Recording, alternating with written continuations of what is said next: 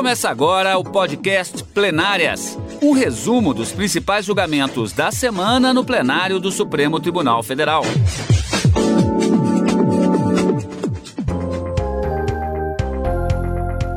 E hoje com os principais momentos das sessões dos dias 20 e 21 de outubro de 2021. Karina Zucoloto, que já está conosco. Seja bem-vinda mais uma vez. Hoje eu estou aqui no lugar do Carlos Eduardo Cunha, que está de férias, né? Vamos falar um pouquinho sobre essa última semana. A pauta trabalhista dominou a semana, não foi isso, Karina? Olá, Rafaela, é isso mesmo. Na quarta e na quinta-feira, o tema principal discutido pelos ministros no plenário do Supremo Tribunal Federal foram dispositivos inseridos na consolidação das leis do trabalho, a CLT, e que foram promovidos pela reforma trabalhista em 2017. Um julgamento de uma ação direta de inconstitucionalidade que já vinha sendo julgado há algum tempo é, foi encerrado na quarta-feira e na quinta-feira foi dado início ao julgamento de outras quatro ações diretas de inconstitucionalidade questionando outros pontos alterados na CLT, tudo em decorrência, como eu disse, em razão da reforma trabalhista. No primeiro julgamento da quarta-feira, que foi concluído após quase quatro ou cinco sessões plenárias, já que o relator, ministro Luiz Roberto Barroso, já havia votado anteriormente pela procedência parcial, dando interpretação conforme aos dispositivos questionados. Ministro Edson Fachin já havia aberto uma divergência pela procedência total da ação para declarar a inconstitucionalidade de todos esses dispositivos. O julgamento foi retomado na semana anterior com o voto vista do ministro Luiz Fux e nessa semana concluído com o julgamento e os votos dos demais ministros pela procedência parcial de uma ação direta de inconstitucionalidade que questionava pelo menos três dispositivos da CLT. Dois deles foram declarados inconstitucionais e os ministros entenderam que a, fixação pela legislação, em razão da reforma trabalhista, para que aquele autor de uma reclamação trabalhista que ficasse vencido no processo, mesmo que beneficiário da assistência judicial gratuita, devesse pagar pelos honorários advocatícios ou periciais, a gente vai explicar tudinho isso ao longo do programa, não se desespere com essas palavras e essa forma é, de interpretação da legislação, mas mesmo que beneficiário da justiça gratuita, a legislação previa o pagamento dessa, desses chamados honorários sucumbenciais. E os ministros entenderam que a utilização de créditos trabalhistas em outro processo para pagamento dessas custas também seria deveria ser declarado inconstitucional. E o foi por maioria de votos. Os ministros apenas mantiveram a necessidade do pagamento de custas para quando o autor da ação, da reclamação trabalhista, por motivo injustificado, por 15 dias, deixa de comparecer à audiência inaugural. A primeira audiência que é, é, é agendada, tão logo a ação trabalhista ela é promovida. Se o autor não se apresenta para essa audiência, ele tem que pagar as custas de, em decorrência desse processo que foi criado. E essa condição é também uma condição sine qua non para ele propor uma outra reclamação trabalhista, já que aquela primeira vai ser arquivada.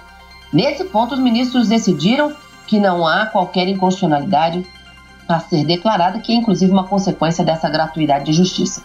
E o outro processo que foi iniciado, mas ainda não concluído, a gente vai ver, foi quatro ações diretas de inconstitucionalidade que questionam uma parametrização. Muito se fala sobre um tabelamento do valor dos danos morais em decorrência das relações de trabalho que foram fixados pela reforma trabalhista.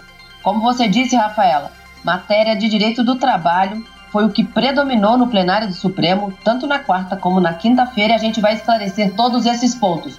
O que são honorários sucumbenciais, gratuidade de justiça, parte vencida vencedora, créditos trabalhistas. Vamos falar sobre tudo isso ao longo do programa. Daqui a pouquinho, então, a gente volta a conversar com a Karina, só porque antes, vamos agora aos destaques do plenário virtual dessa semana. Plenário Virtual. Em julgamento realizado pelo plenário virtual, o Supremo Tribunal Federal manteve a validade de uma lei do Espírito Santo que obriga empresas de telefonia a apresentarem na fatura mensal um registro da velocidade da internet. Na ação, duas associações alegavam que a lei estadual desrespeitava a competência da União de legislar sobre telecomunicações, além de ferir os princípios da isonomia, da livre iniciativa e da proporcionalidade. No julgamento, a maioria do colegiado acompanhou o entendimento da ministra Carmen Lúcia, relatora do caso.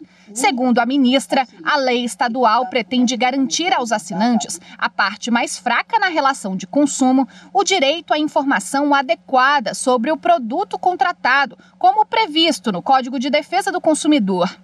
Para a relatora, a norma não trata de transmissão de dados e, por isso, não envolve a autonomia do governo federal.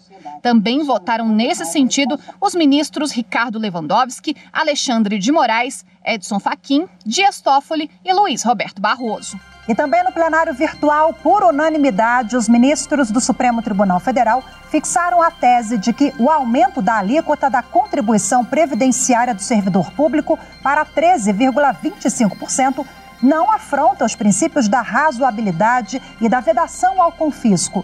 A decisão foi no julgamento de um recurso com repercussão geral reconhecida apresentado pelo governo de Goiás. O Tribunal de Justiça do Estado havia declarado inconstitucional a lei estadual que alterou as regras da previdência dos servidores.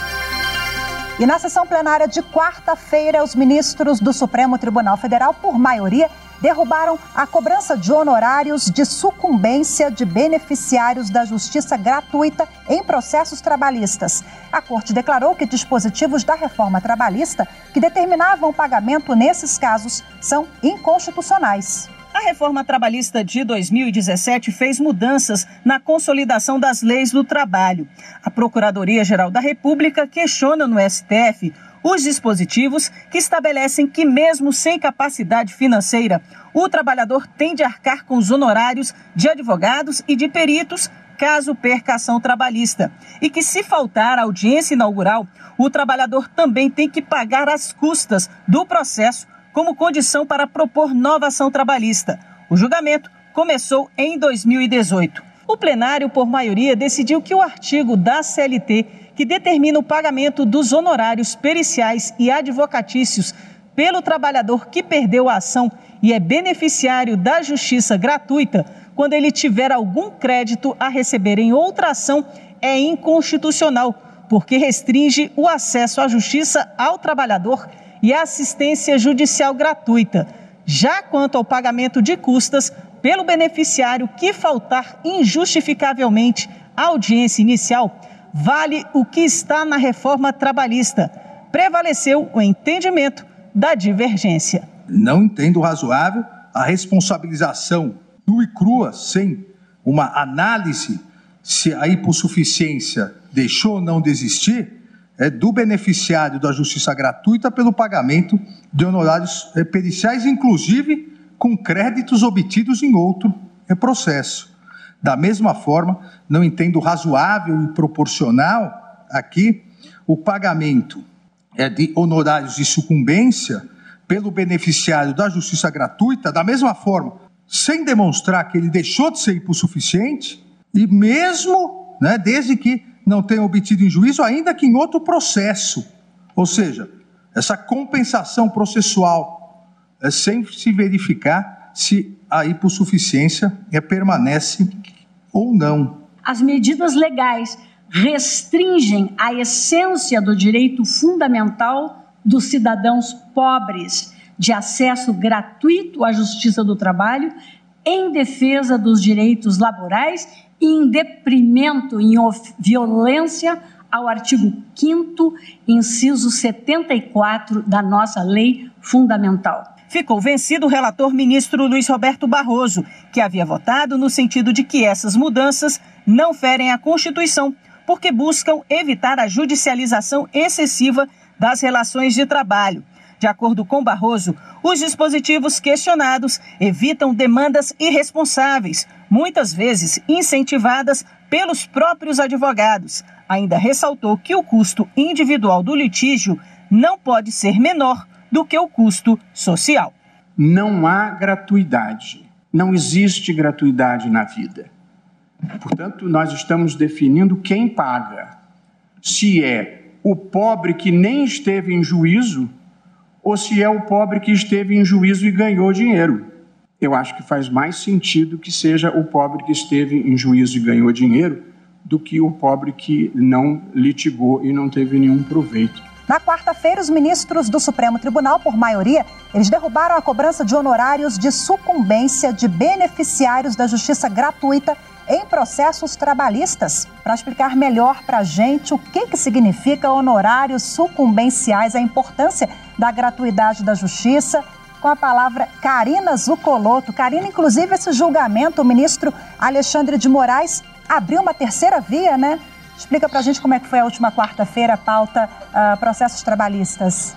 Olha só, Rafaela, eu havia dito que já era a quinta sessão plenária, a quarta, a quinta confirmando esse dado que a gente deu no começo do, do nosso programa, esse julgamento ele foi iniciado em 9 de maio de 2018 com as sustentações orais. No dia seguinte, no dia 10 de maio, o ministro Luiz Roberto Barroso votou pela parcial procedência para dar interpretação conforme aos dispositivos questionados. É, e o ministro Edson Fachin abriu a divergência naquela ocasião. O julgamento foi suspenso por um pedido de vista do ministro Luiz Fux. Voltou na semana passada, 14 de outubro, com o voto vista do ministro Luiz Fux, e nessa semana, no dia 20 de outubro, os ministros concluíram o julgamento para chegar a essa conclusão, em razão de um voto médio que foi estabelecido no plenário do Supremo Tribunal Federal, porque, como você disse, o ministro Alexandre de Moraes, ao votar na quarta-feira, no dia 20, ele abriu uma terceira corrente para declarar, para julgar parcialmente procedente essa ação direta de inconstitucionalidade, que questionava justamente esses pontos. Vamos lá, por partes então. Gratuidade da justiça é um direito fundamental previsto lá no artigo 5 da Constituição, que estabelece que aquelas pessoas que são chamadas é, pobres na acepção jurídica do termo, são chamadas de hipossuficientes, são pessoas que não têm condições de arcar com o valor de um processo judicial sem o prejuízo do seu próprio sustento ou do sustento da família. Então, quem paga esses valores é a União, se comprovada essa hipossuficiência. E no caso da justiça trabalhista, essa, essa gratuidade da justiça, só complementando, ela por vezes ela é determinada por lei ou mesmo o juiz na ação defere essa gratuidade da justiça para essas pessoas que dizem que não têm condições de arcar com esses valores.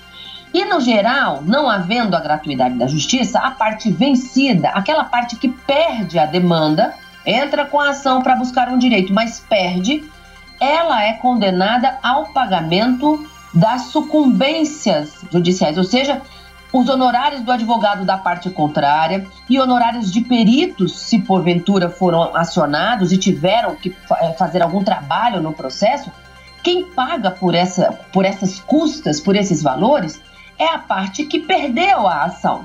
Mas e se ela for beneficiária da justiça gratuita? aquela pessoa pobre que não tem condições de pagar. Quem arca com esses valores é a União.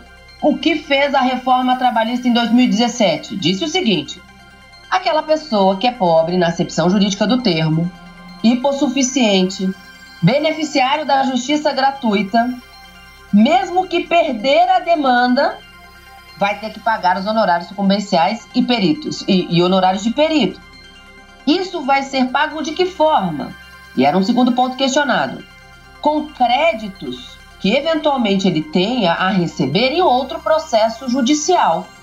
Então, mesmo beneficiário ficando vencido teria que pagar pelas custas e se ele tivesse de um dinheiro para receber em decorrência de uma outra ação que ele ganhou a demanda, esse valor então seria utilizado para pagamento dessas custas na demanda que ele ficou vencido. A maioria que se formou no plenário do Supremo Tribunal Federal acabou seguindo essa corrente que foi encabeçada pelo ministro Alexandre de Moraes, que entendeu que essa condição estabelecida pela lei acabava, de uma certa forma, é, é, criando um obstáculo para a aplicação dessa gratuidade da justiça que está prevista lá no artigo 5 da Constituição, que prevê que o Estado dará acesso, assistência judicial integral e gratuita a essas pessoas hipossuficientes. E criou uma presunção absoluta de que o recebimento de créditos em uma outra ação faria com que essa pessoa hipossuficiente se tornaria automaticamente autossuficiente, que isso seria é, algo contrário a, ao espírito da Constituição e que, portanto, deveria ser declarado inconstitucional. Nesse ponto, ficaram vencidos o ministro relator Luiz Roberto Barroso, que entendia que não havia qualquer tipo de inconstitucionalidade, mas que havia uma necessidade de se impor uma limitação à utilização desses créditos de outro processo, mas ele acabou vencido junto com o ministro Luiz Fux, ministro Gilmar Mendes e ministro Nunes Marques. O ministro Edson Fachin, Ricardo Lewandowski e a ministra Rosa Weber, eles haviam entendido que a ação deveria ser julgada totalmente procedente, inclusive esse dispositivo ser declarado inconstitucional. Então, o voto desses três se somaram ao do ministro Alexandre de Moraes e aos demais que votaram com a divergência nessa terceira corrente e formaram uma maioria. Declararam, portanto, a inconstitucionalidade de dois dispositivos da CLT, o 790B, caput, parágrafo 4 e o 191A, parágrafo 4 também da CLT. Mas, por maioria, mantiveram a constitucionalidade é, quando previu o pagamento de, de custas a essa pessoa que, te, que é beneficiário da assistência gratuita, mas que de forma injustificada não apareceu na primeira audiência designada para dar continuidade ao processo. Então esse processo vai ser arquivado e ele só vai poder propor outra ação se ele pagar as custas daquele primeiro, desde que essa ausência dele a essa audiência inaugural, a essa primeira audiência de julgamento, ele não compareceu de forma justificada. E não havendo justificativa, portanto, ele tem que pagar essas custas, mesmo que seja beneficiário da justiça gratuita. Nesse ponto, os ministros entenderam que essa seria até mesmo uma condição para ele continuar com esse benefício estabelecido como direito fundamental para a continuidade do processo. Então, nesse ponto, ficou confirmada a validade do dispositivo, sendo, portanto, declarada a procedência parcial dessa ação direta de inconstitucionalidade, com a declaração de inconstitucionalidade apenas de dois dispositivos, por maioria no plenário do Supremo. Karina, na quinta-feira nós também tivemos uma pauta trabalhista com questionamentos também da reforma trabalhista de 2017? Sim, Rafaela, na quinta-feira, o início do julgamento foi de quatro ações diretas de inconstitucionalidade que questionam também dispositivos da CLT alterados pela reforma trabalhista em 2017, mas que questionam o tabelamento do valor do dano moral que deve ser pago em razão das relações de trabalho. Vamos entender melhor um pouquinho agora na reportagem, porque o Supremo Tribunal Federal ele começou a julgar nesta quinta-feira ações que questionam os dispositivos da CLT que foram alterados pela reforma trabalhista, como a Karina acabou de explicar para a gente, e é, elas fixam um teto para pagamento de indenizações por dano moral em relação de trabalho, em relações de trabalho. Vamos conferir agora na reportagem. Pela reforma trabalhista de 2017, em caso de ofensa gravíssima à vida, à saúde ou à integridade física em uma relação empregatícia, o valor da indenização não poderá ultrapassar 50 vezes o valor do último salário contratual do trabalhador. Quatro ações questionam os dispositivos da reforma trabalhista que fixam tabelamento do dano moral em relações de trabalho. Entre as alegações das entidades autoras está a ofensa ao princípio da isonomia, porque o valor decorrente de um mesmo dano moral mas causado a pessoas com cargos diferentes na empresa, terá valor diferenciado em razão do salário de cada empregado. Outro argumento, segundo a Ana Matra, autora de duas dessas ações, é que a lei não pode impor limitação ao Poder Judiciário para a fixação de indenização por dano moral, sob pena de limitar o próprio exercício da jurisdição. Exatamente nessa linha, lembrou a Ana Matra na sua petição inicial, trecho do voto do ministro César Peluso no RE 447.584, quando Sua Excelência afirmou que, abro aspas, toda limitação prévia e abstrata ao valor da indenização por dano moral, objeto de juízo de equidade, é incompatível com o alcance da indenizabilidade irrestrita assegurada pela atual Constituição da República. Fecho aspas. A Advocacia Geral da União defende que as modificações feitas pela reforma trabalhista têm o objetivo de estabelecer critérios objetivos para a reparação, conferindo mais segurança jurídica e proporcionalidade à fixação judicial dos valores. De acordo com a AGU, tais parâmetros evitam tratamentos distintos a trabalhadores que tenham sofrido danos morais da mesma natureza e reparações desiguais simplesmente por estarem submetidos a juízos diferentes. Não há no texto constitucional disposição alguma que impeça o legislador ordinário de estabelecer parâmetros para a fixação judicial do montante devido. A parametrização legal foi implementada no exercício constitucional e legítimo das funções do Poder Legislativo, na regência das relações trabalhistas. A Procuradoria-Geral da República se manifestou pela inconstitucionalidade dos dispositivos questionados, por entender que eles violam artigos da Constituição que asseguram direito fundamental à indenização ampla e irrestrita dos danos decorrentes da relação de trabalho. Na prática, a norma valora a reparação do dano moral conforme a posição salarial alcançada pelo indivíduo no mercado de trabalho, submetendo a dignidade da pessoa humana à estratificação monetária por status profissional e também remuneratório. É como se a vida tivesse um valor predeterminado. O relator das ações, ministro Gilmar Mendes, começou o voto analisando questões que poderiam prejudicar o julgamento das ADIs. Ele entendeu que tanto a Anamatra como a Confederação Nacional dos Trabalhadores na Indústria tinham interesse nas ações propostas e que poderiam figurar como autoras. Gilmar Mendes também julgou prejudicada a ADI 5870 em razão da perda de vigência da medida provisória 808 de 2017, já que seu artigo 1 era questionado nessa ADI, posicionamento que foi seguido pelos demais ministros. Karina, como a Marta bem colocou ali na reportagem, após as sustentações orais, o ministro relator Gilmar Mendes começou ali a definir algumas diretrizes e o julgamento foi ficou ali naquelas preliminares que nós chamamos, não temos decisão de mérito ainda, né? Foi só o início. É, exatamente, Rafaela. Como esse julgamento são quatro ações diretas de inconstitucionalidade Haviam autores diferentes, a Ana Matra, Conselho Federal da OAB, a Confederação Nacional dos Trabalhadores da Indústria e muitos Amit Cury, cujo tempo de sustentação foi dividido entre eles, o voto do ministro Gilmar Mendes acabou sendo é, destinado para o início da próxima sessão plenária no dia 27 de outubro, a próxima quarta-feira. Ele disse que o voto é um pouco alongado e que, portanto, preferia votar de uma forma, é, de uma vez só, sem que houvesse alguma pausa ou alguma interrupção.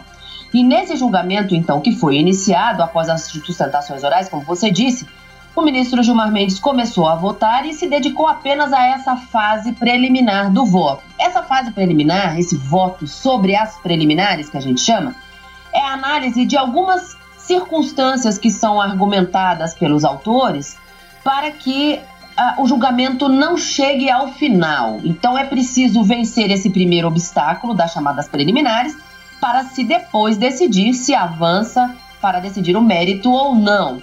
E duas preliminares foram arguídas e uma delas apenas que acabou sendo aceita nessa ADI 5870. Uma, a primeira delas era sobre a legitimidade de, da, tanto da Anamatra como da Confederação Nacional dos Trabalhadores da Indústria se eles teriam interesse legítimo para propor essas ações e que, uma vez se o tribunal entendesse que elas não poderiam ser, não teriam legitimidade para propor as ações diretas de inconstitucionalidade que haviam sido propostas, essas ações seriam extintas. Mas os ministros entenderam como o relator que não haveria qualquer ilegitimidade, que havia um interesse nessa propositura e na conclusão dos julgamentos e que, portanto, as ações devem prosseguir, com exceção apenas dessa ADI 5870, que, embora tenha sido proposta também pela Anamatra, os ministros decidiram que houve a chamada perda superveniente do objeto. Então, haveria a extinção dessa ação, não em razão da autora Anamatra, porque eles já entenderam que era, ela é legítima para propor a ação, mas em razão dessa perda do objeto. Isso porque nessa ação, além de dispositivos questionados na legislação que promoveu a reforma trabalhista, eles também questionavam alguns dispositivos que foram inseridos pela medida provisória número 808 de 2017, que acabou não sendo convertida em lei. E por isso, os dispositivos questionados nessa ADI acabaram é, não, não, não existem mais, Por quê? Porque eles não foram convertidos em lei e perderam a sua eficácia. Então não há o que se declarar de inconstitucional. Perdeu o objeto, essa ADI 5870. Então, qual é o trâmite? Vamos, vamos apenas só para a gente deixar bem redondinha essa ideia. Toda medida provisória, que o próprio nome diz, ela é provisória, ela tem um lapso temporal para produzir os seus efeitos. E terminado esse prazo, sem que essa medida provisória seja convertida em lei pelo Congresso Nacional, lembrar que a medida provisória é editada pelo presidente da República no âmbito federal. Então, ela produz efeitos durante 60 dias, prorrogáveis por mais 60, e dentro desse período, o Congresso Nacional tem que converter essa medida provisória em lei. Se não houver essa conversão, a medida provisória e os dispositivos por ela é, disciplinados perdem a sua eficácia, perdem em razão da ausência de vigência, né? ela não foi convertida em lei, então aqueles dispositivos não obrigam mais nada nem ninguém. E foi o que aconteceu aqui nessa ADI. Os ministros, por unanimidade, né, declararam extinta por perda superveniente do objeto e que consideraram a Anamatra e a CNTI legítimas para a propositura dessas ações. O mérito envolvendo esse tabelamento né, sobre a, a valoração da indenização por dano moral em decorrência das relações de trabalho é tema que deve ser tratado no plenário do Supremo Tribunal Federal na próxima semana. Então, esse assunto já tem data marcada para voltar à pauta do Supremo Tribunal Federal na próxima semana. E Karina também conosco aqui na próxima quarta e quinta-feira, na sessão plenária do STF. Karina, muito obrigada. É isso aí, na próxima quarta e quinta-feira, ao vivo, a partir das 14 horas, no Direto do Plenário, a gente acompanha todos esses julgamentos. Mas neste final de semana, o nosso encontro é com o plenário. E você acompanhou plenárias na Rádio Justiça e também pelo YouTube. Muito obrigada pela sua companhia. Você acompanhou o podcast Plenárias, um resumo dos principais julgamentos da semana no plenário do Supremo Tribunal Federal.